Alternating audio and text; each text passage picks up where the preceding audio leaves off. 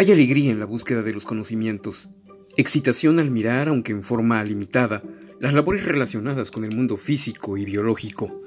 Alcanzamos poder intelectual al aprender el enfoque que usan los científicos en la solución de los problemas humanos.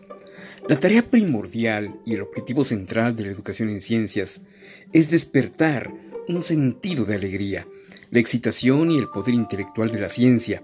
No importa que los niños o jóvenes vayan o no a dedicarse a ser científicos profesionales.